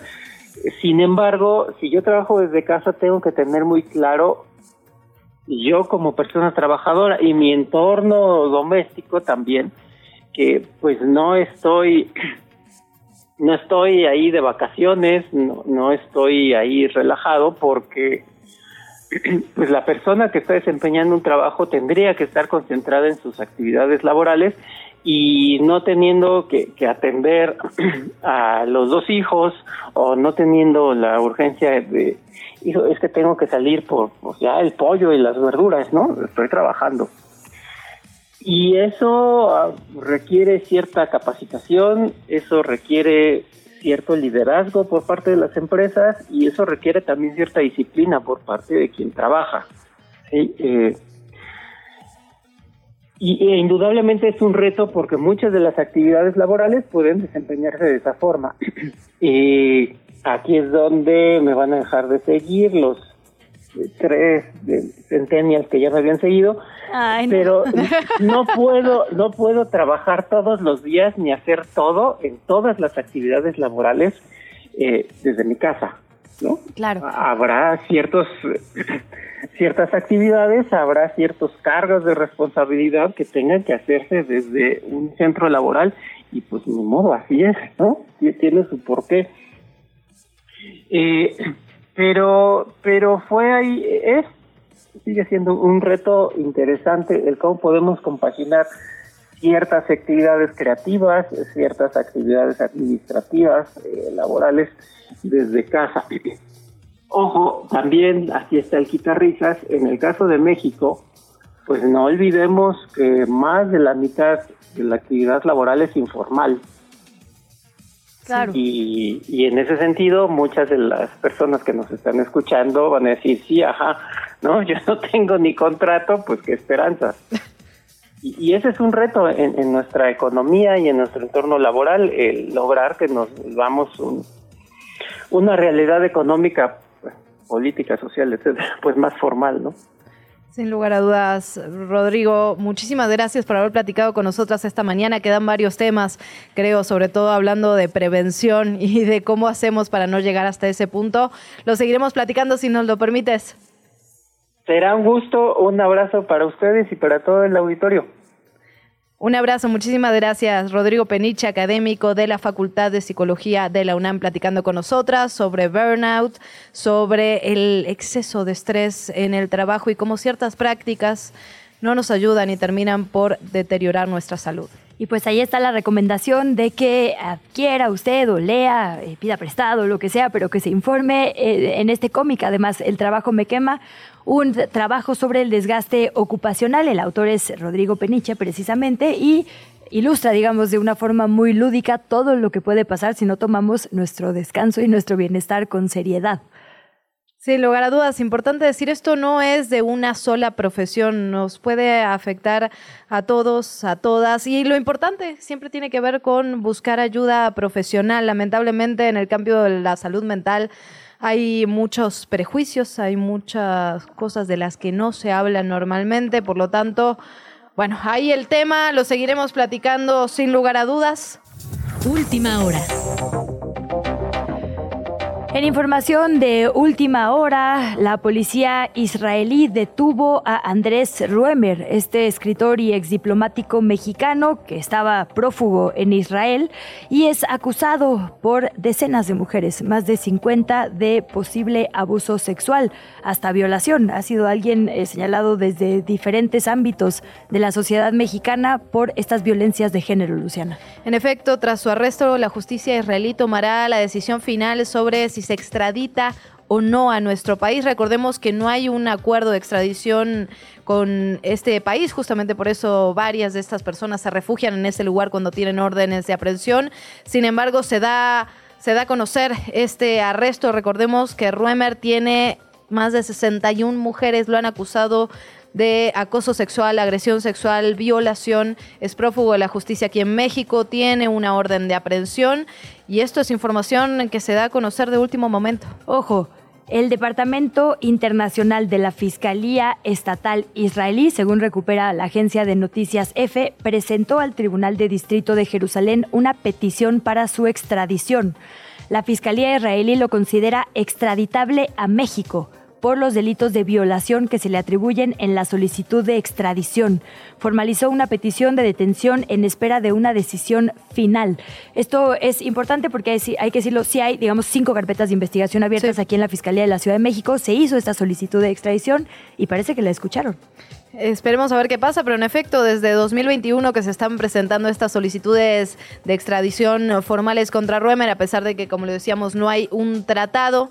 Eh, vamos a estar al pendiente de lo que ocurra sobre este tema, por supuesto. Justo nos dice nuestra compañera Fer Guzmán que se está hablando de, esto en, en la conferencia matutina dijo el presidente Andrés Manuel López Obrador que espera que las autoridades de Israel colaboren con este tema y que al respecto va a informar la Secretaría de Relaciones Exteriores. Desde la redacción de ¿Qué Chilangos pasa? Bueno, nos vamos con otros temas. Hablábamos ya del nuevo reglamento de tránsito para la capital. Nuestras compañeras de la redacción de ¿Qué Chilangos pasa? salieron a las calles, le preguntaron a motociclistas ¿Cómo va? Ha pasado ya una semana de la implementación de este nuevo reglamento. ¿Cómo vamos? ¿Seguimos o nos regresamos? Eso escuchamos desde la reacción.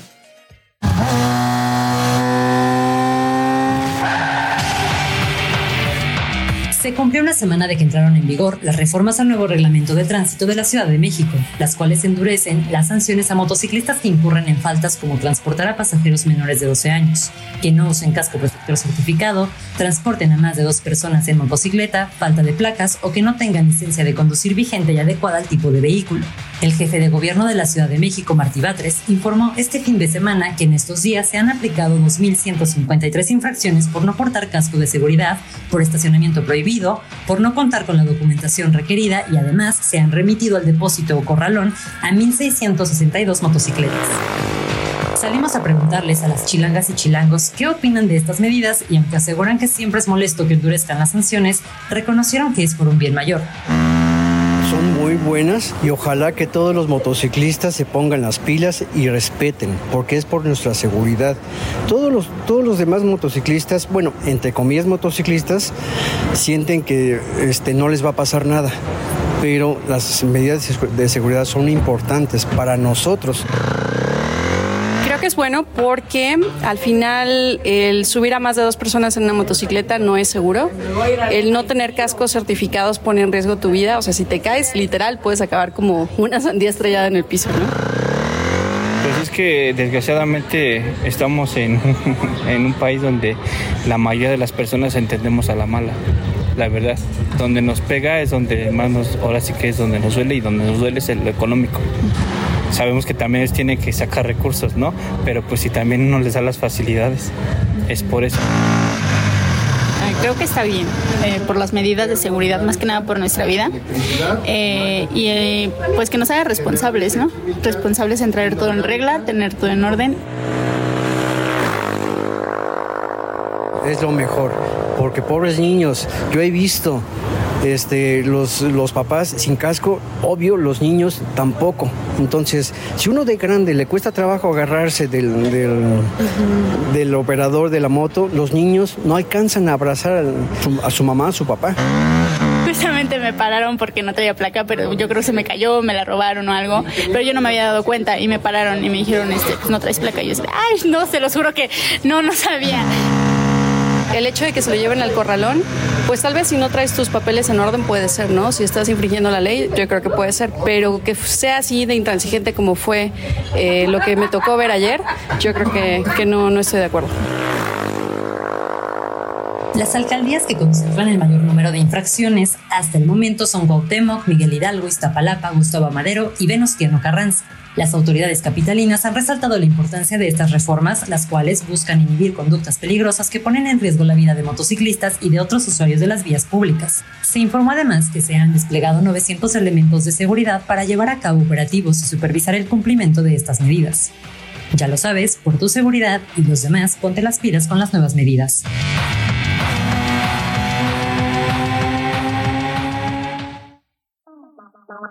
Rales con la información de la redacción de qué chilangos pasa por esta nota. Vamos a volver con este tema más adelante.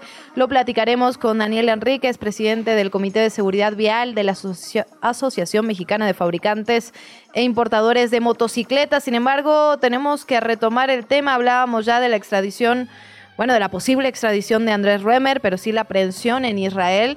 Y tenemos información que viene directamente desde la conferencia matutina, pregunta expresa de Miguel Árzate de Canal 14. El presidente está hablando sobre este tema. Así es, Luciana, el presidente López Obrador, como ya le decíamos, dijo que quien se encargará de los detalles sobre esta posible extradición, o por lo menos una petición que ya ha sido escuchada, será la Secretaría de Relaciones Exteriores. Y por cierto, ojo, también dijo que se espera que no sea la única extradición, lo decías hace unos instantes, eh, se creía poco probable debido a que no hay un tratado de extradición con Israel, que los funcionarios que están allá en calidad de prófugos fueran extraditados para rendir cuentas ante la justicia mexicana, pero dijo el presidente López Obrador, no solo se está buscando que se extradite, bueno, él textualmente dijo se va a extraditar.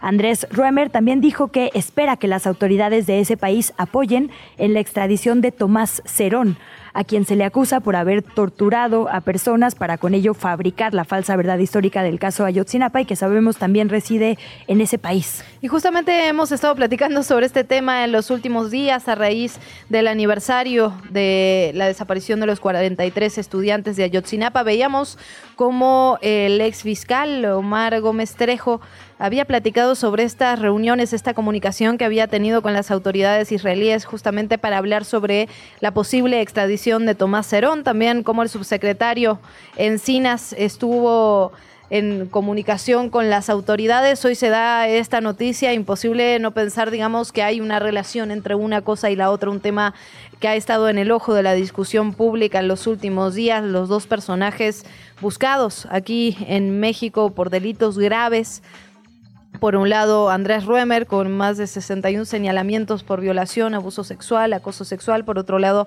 Tomás Cerón, eh, que estaría presuntamente involucrado en la desaparición de los 43 estudiantes. La entrevista. ¿Ya estás grabando? Como le adelantamos, vamos a estar platicando sobre el nuevo reglamento de tránsito con Daniel Enríquez, quien es el presidente del Comité de Seguridad Vial de la Asociación Mexicana de Fabricantes e Importadores de Motocicletas. Bienvenido, presidente, muy buenos días. Hola, ¿qué tal? Buenos días, ¿cómo están? ¿Qué tal, presidente? Qué gusto saludarlo esta mañana. Bueno, preguntarle cómo está viendo este nuevo reglamento de tránsito, los cambios que ha habido en el reglamento de tránsito de la Ciudad de México. ¿Cómo lo reciben desde la Asociación Mexicana de Fabricantes e Importadores de Motocicletas? ¿Qué están viendo? ¿Es algo bueno? ¿Es algo malo? ¿Es perfectible? Este, bueno, primero buenos días a toda la, audiencia. Gracias por, por escucharnos. Mira, la verdad es que lo hemos tomado de, de con mucha eh, mesura. Eh, nos parece que todo todas las medidas que sean implementadas para el bienestar de los de los motociclistas siempre vamos a estar a favor. Me parece que eh, nuestra responsabilidad como asociación siempre será que las cosas se hagan de manera estructurada y fáciles de llevar a cabo. Eh, creo que lo que lo que nos debe de importar aquí es que se cumplan desde todos los ámbitos, no solo los usuarios eh, digamos, civiles, sino que también las asociaciones o las, la, la perdón, las instituciones eh, gubernamentales también lo cumplan. También queremos ver eh, a los policías de tránsito usando el casco correcto. Eh, todas las todas las normas me parece que, que deben de ser este, llevadas a cabo eh, por todos, ¿no? Por todos los que se suben a dos ruedas y, y quieren rodar de manera, eh, pues de manera segura.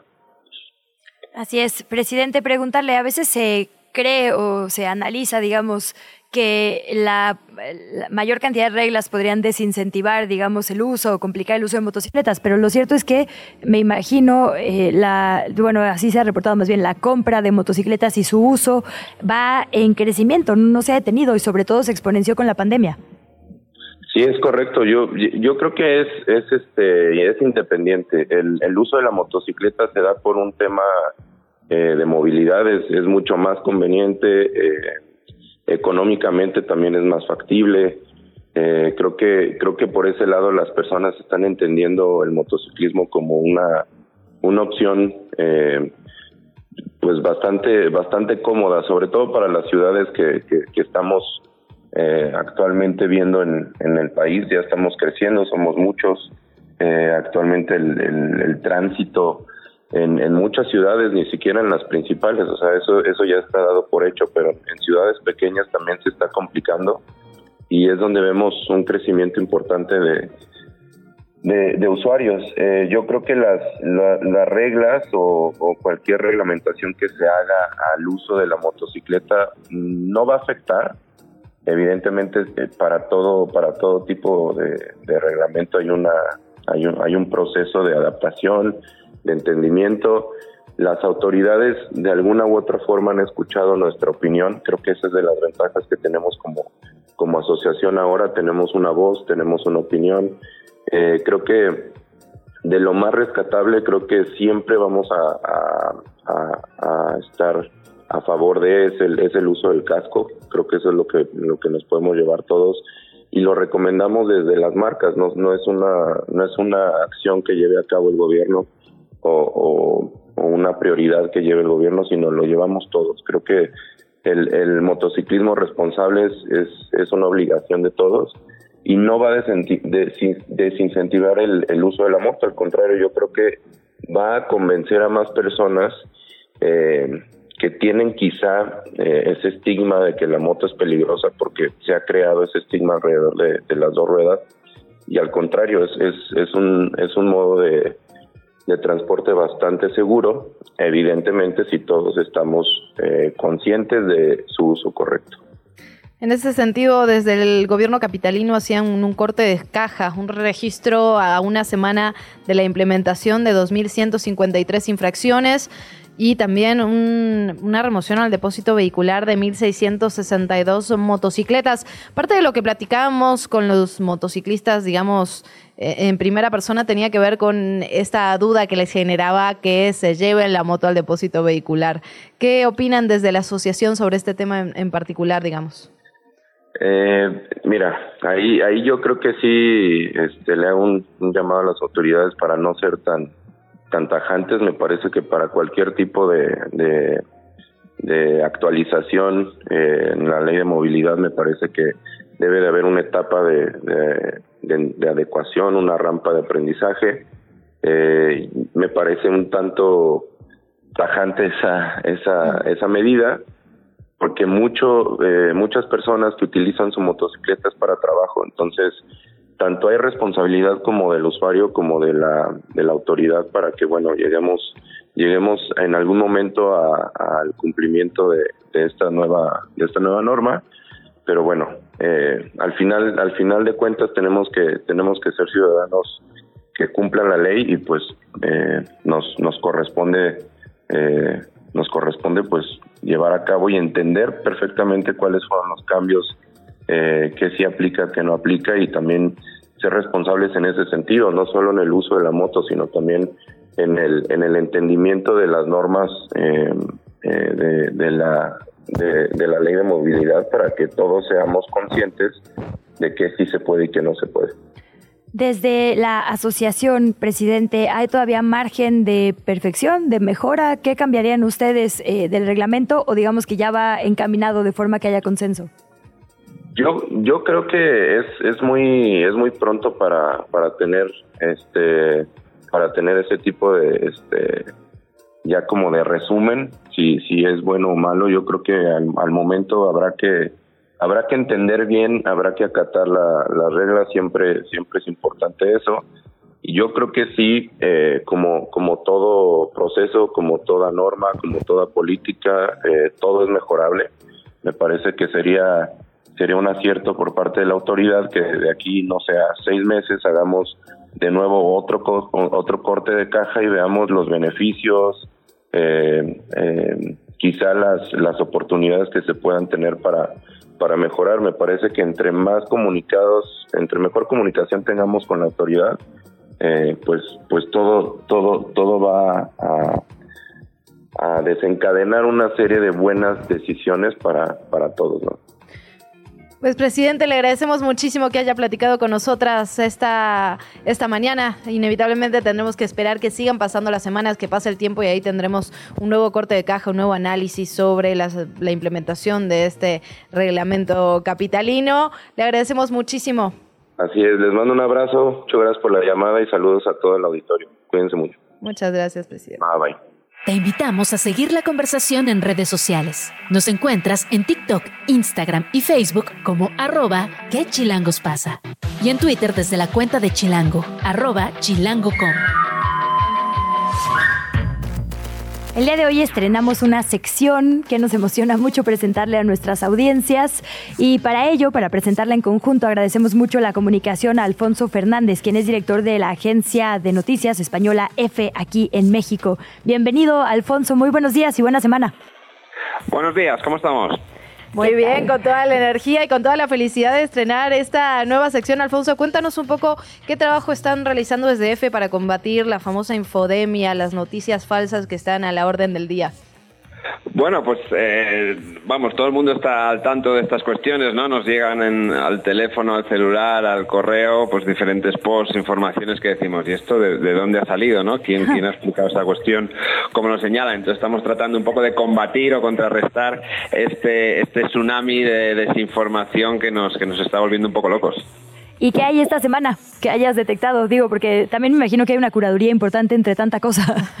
Sí, no, bueno, a ver, en Concheck, que es el, podcast semanal de verificación de la agencia F, lo que buscamos son contenidos que se han hecho especialmente virales aquí en aquí en el continente americano, ¿no? Entonces hemos eh, verificado, pues desde eh, las, digamos que si llovían gusanos en China hace un par de semanas, que si los terremotos de los trágicos terremotos de Turquía eh, están provocados por unas sofisticadas máquinas, y ahora vamos a analizar uno de los temas que aquí se han hecho más más virales y más polémicos es el de los extraterrestres que presentaron en el Congreso mexicano. Uy, nos encanta, ese ha sido uno de nuestros temas preferidos del que hemos hablado una, una y otra vez, Alfonso.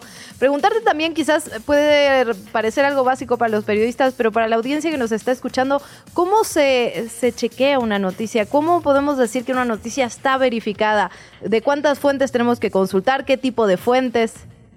Oh, bueno, lo que hacemos es, son varias, son eh, varias herramientas, ¿no? Una de las que utilizamos es a nivel eh, de Internet hacer búsquedas profundas en la web profunda en la que se tratamos de ver los, los, metadatos, ¿no? De dónde ha salido la información, cuál es el origen y tratar luego de chequear si son imágenes, contrastarlas con nuestros bancos de datos, etcétera. Luego, obviamente, eh, cuando estas informaciones todas tienen alguna fuente, por dudosa que sean, entonces tratamos de contactar con esta fuente, explicar, preguntarles qué, qué es lo que han sacado, cuál es el contenido original porque muchas veces lo que ocurre es que al, pasar de, voz en boca, de, boca en oreja, se, va transformando, ¿no? Como el teléfono este, como el juego de niños del teléfono estropeado. Entonces tratar de encontrar cuál es el, el origen, ¿no? Hacer un poco de investigación de minero. Pues si te parece, escuchamos unos instantes de este podcast que ya nos presentas con Check, momias de Nazca, polvo y restos terrestres y regresamos a comentarlo.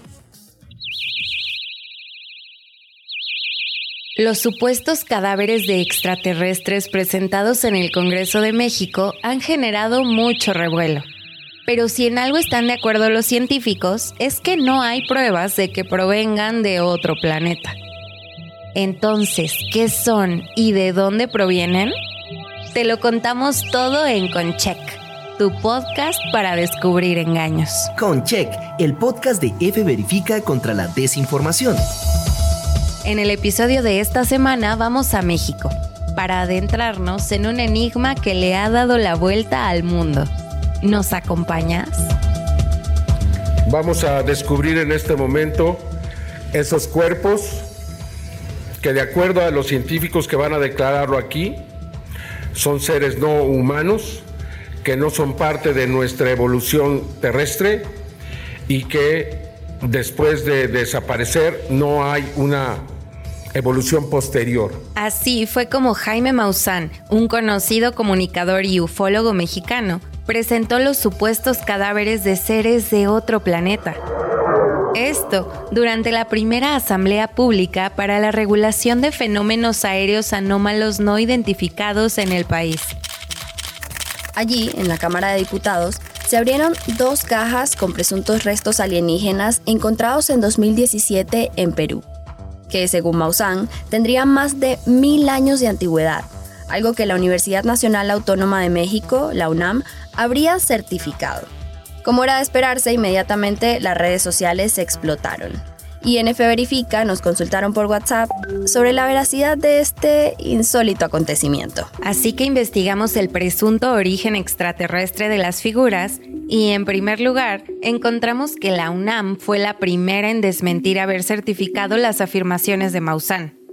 De hecho, el Instituto de Física de la universidad ha rechazado esos señalamientos desde 2017 cuando se dio la noticia del supuesto hallazgo de los restos, conocidos popularmente como momias de Nazca, en la ciudad peruana de Nazca. En ese entonces, Flavio Estrada Moreno, antropólogo forense del Ministerio Público de Perú, fue uno de los encargados de analizar los supuestos cuerpos. Y estas que van a escuchar a continuación fueron sus conclusiones. ¿Qué nos revela estos análisis? Que son elementos armados elementos armados con huesos de animales y huesos de humanos, pegados con gomas sintéticas, la piel es una, es una mezcla de papel cortado, es una mezcla de fibra vegetal cortada, unidos por, eh, por este pegamento, con el cual forma la piel. Y también hay, hay pegamento de secado rápido también en el, en el conjunto de elementos. Y la histología revela que no hay células. El consenso científico en torno a estas llamadas momias de Nazca apunta hacia el mismo sentido. No hay evidencia sólida que respalde que vengan de otro planeta. Por el contrario, varios estudios y expertos rechazan su autenticidad. Además de que consideran que este tipo de teorías sin fundamento son un verdadero retroceso para la arqueología. Escuchemos precisamente al arqueólogo de la UNAM, Mauricio Obregón, que nos habla del supuesto vínculo secreto entre las civilizaciones prehispánicas y los alienígenas. Tienen un desconocimiento absoluto y total de estas sociedades, pero sin embargo se sienten con la autoridad suficiente para afirmar que todas estas sociedades pues eh, dependen de los extraterrestres. Y regresando a Perú, la ministra de Cultura, Leslie Urteaga, negó que expertos de su país hayan corroborado el supuesto hallazgo de restos alienígenas y declaró que existe una denuncia penal por la extracción de restos óseos prehispánicos relacionados con ese tema. No podemos olvidar que la NASA dijo desconocer la naturaleza de las muestras presentadas en México y recomendó hacer pruebas disponibles para la comunidad científica. Aunque, bueno, esto no significa que la posibilidad de vida extraterrestre sea cada vez más real. Así llegamos al final de otro episodio de Concheck. Gracias por acompañarnos una semana más. Hasta la próxima. ¿Has recibido un mensaje y no sabes si es falso? Envíanoslo y nosotros lo verificamos. Puedes mandar tus preguntas, fotos, sonidos y videos a nuestro WhatsApp. Es el más 52 55 61 66 24 82. Lo repetimos. Teclea el signo más y después marca el 52 55 61 66 24 82. También Ahí escuchábamos, Alfonso, este podcast con Check. Interesante, muy interesante el tema que eligen, que, ya lo decíamos, hemos estado platicando sobre esto en las últimas semanas, porque además hay, hay una cosa con las noticias falsas que me resulta interesante. Por un lado, hay dos digamos, algunas vienen de la desinformación literalmente, pero algunas sí tienen una intención directa, son dolosas, digámoslo. Y por otra parte, muchas de las personas, a pesar de tener evidencia, siguen pensando lo mismo que antes de, escuchar la información científica. Eso que también se da muchísimo en las redes sociales, ¿no? Estas cámaras de eco en las que solo escuchamos lo que ya creíamos desde, desde un inicio. Sí, es gran parte del, del, problema es este, ¿no? O sea, hasta qué punto estamos dispuestos a, a, contrastar o a que nos rebatan la información, ¿no? Yo recuerdo hablar con algún algún amigo en, aquí en México y me decía, el problema es que ustedes verifican lo que les interesa, ¿no? Entonces es difícil, es difícil combatir contra esas cuestiones, pero vamos, yo lo que, lo que planteamos aquí es que la desinformación es algo vertiginoso, es voraz, y nosotros lo que aportamos es una verificación que es lento y reposado, ¿no? Es una tarea titánica, pero creo que tenemos que, mantenerla por una cuestión de salud eh, mental y democrática casi. Pues te agradecemos muchísimo, Alfonso Fernández, que nos acompañes esta mañana para presentar lo que será una colaboración permanente. Cada lunes a las 8.40 hora de la Ciudad de México estaremos presentando con Check este ejercicio que ya nos cuentas de la agencia de noticias F. Así que pues bienvenido a esta casa y muchas gracias. Muchas gracias a vosotras. ¿Qué chilangos pasa en el mundo? Bueno, son las 8 de la mañana con 52 minutos en información de última hora, justamente relacionado con información internacional. El expresidente de Estados Unidos, Donald Trump, está llegando a este momento a un tribunal de Nueva York. Allá va a comparecer por una demanda civil de fraude contra él y la organización Trump. Continúa el expresidente en todos estos juicios que se le han que se le han abierto, por los que sigue compareciendo ante las autoridades de ese país. Así es, la fiscal dice que Trump y sus familiares, porque hay que decirlo, se le acusa, eh, digamos, este juicio civil por fraude a él y a sus hijos mayores, también a sus empresas y algunos directivos, por supuestamente haber inflado su patrimonio en los estados financieros para obtener mejores préstamos, digamos, y pólizas de seguros. Hay que recordar que fue todo un tema cuando la votación que lo hizo presidente, que no entregaba sus estados financieros, ¿no? Eh, bueno, ahora sabemos que es no solo, eh, digamos, había este rumor de que no era tan rico como él presumía, bueno, había un tema también de que estaba inflando su patrimonio, o así se le acusa desde la Fiscalía General de Nueva York, de inflar sus estados para lograr mejores condiciones para comprar otros inmuebles y tener las pólizas de seguros. Él, por supuesto, ya acusó que es un tema político. Obviamente, y todo esto en para las elecciones del 2024 van a continuar estos temas, narrativa contra narrativa, independientemente de lo que pasa en los hechos. Nos vamos también con otros temas también internacionales. El número de fallecidos en el incendio de una discoteca este domingo en la ciudad española de Murcia aumentó a tres. Esto lo informaron las autoridades regionales. Las labores de identificación de los fallecidos que se habían reunido para las una celebración ahí en la discoteca cuyo techo colapsó. La lleva a cabo la policía científica. Mientras tanto, continúan las investigaciones para esclarecer lo ocurrido. Con eso nos vamos. Muchísimas gracias, Luciana Weiner. Gracias, por supuesto, a nuestra producción, a todo el equipo y a usted por escucharnos. Que tenga una muy buena semana. Gracias. Esto fue ¿Qué chilangos pasa? Conducido por Luisa Cantú y Luciana Weiner. Una producción de Radio Chilango. Escucha un nuevo episodio de lunes a viernes en tu plataforma de podcast favorita.